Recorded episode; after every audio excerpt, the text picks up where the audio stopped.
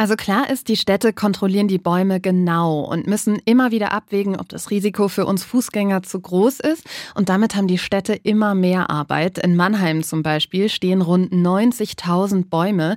Bei Bedarf werden die dann auch zurückgeschnitten. Aber eine absolute Sicherheit, dass kein Ast runterfällt, die könne nicht garantiert werden, sagt auch Freiburg. Wo das Risiko zu groß ist, müssen die kranken Bäume gefällt werden. Das ist in den vergangenen Jahren auch immer mehr geworden. In Karlsruhe mussten allein allein zwischen Oktober letzten Jahres und heute rund 1500 Bäume an Straßen und in Parkanlagen gefällt werden. Und woher kommt diese Umsturzgefahr genau?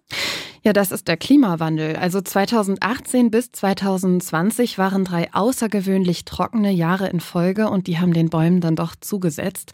Zwar hat es in Mannheim und Karlsruhe im vergangenen Sommer wieder mehr geregnet, trotzdem gehen die Städte davon aus, dass es einem Teil der Bäume nicht gut geht. Zu wenig Wasser, zu wenige Nährstoffe, das heißt, die Bäume haben Trockenstress. Und wir kennen das von uns Menschen, wenn wir unter Stress stehen, sind wir anfälliger für Krankheiten. Den Bäumen geht's genauso. Ein Dauerproblem zum Beispiel in Mannheim und Freiburg ist die orange-weiß gestreifte Kastanienminiermotte.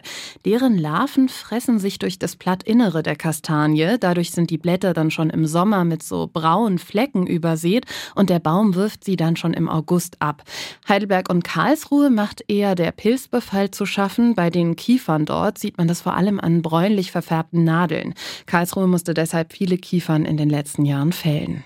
Und was ist die Konsequenz daraus? Ich meine, keine Bäume sind ja auch keine Lösung. Ah, auf keinen Fall.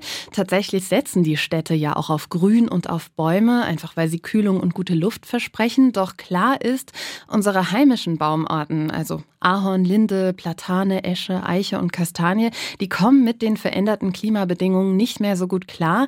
Wenn die also gefällt werden müssen, dann wird neu gepflanzt und dabei setzen die Städte auf klimaresiliente Arten, zum Beispiel aus dem Mittelmeerraum und dann auch möglichst viele verschiedene. Noch ist das nämlich eher ein Ausprobieren, welche Baumart in der Stadt dann überleben kann und gut mit den Bedingungen klarkommt. Und welche dieser Möglichkeiten werden jetzt gerade schon im Südwesten umgesetzt in den Städten?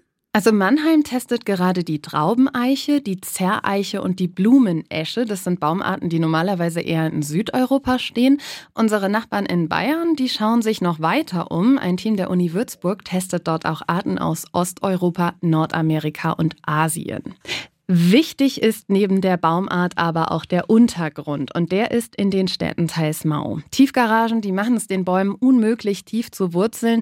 Außerdem ist der Platz um die Bäume meist begrenzt und die Bodenqualität ist durch Streusalz und Hundeurin auch nicht optimal. Da müssen Städte also kreativ werden, wie sie bei schlechter Bodenqualität trotzdem die Bäume versorgen können. Die Stadt Mainz beispielsweise hat ihre Bäume mit Wassersäcken ausgestattet.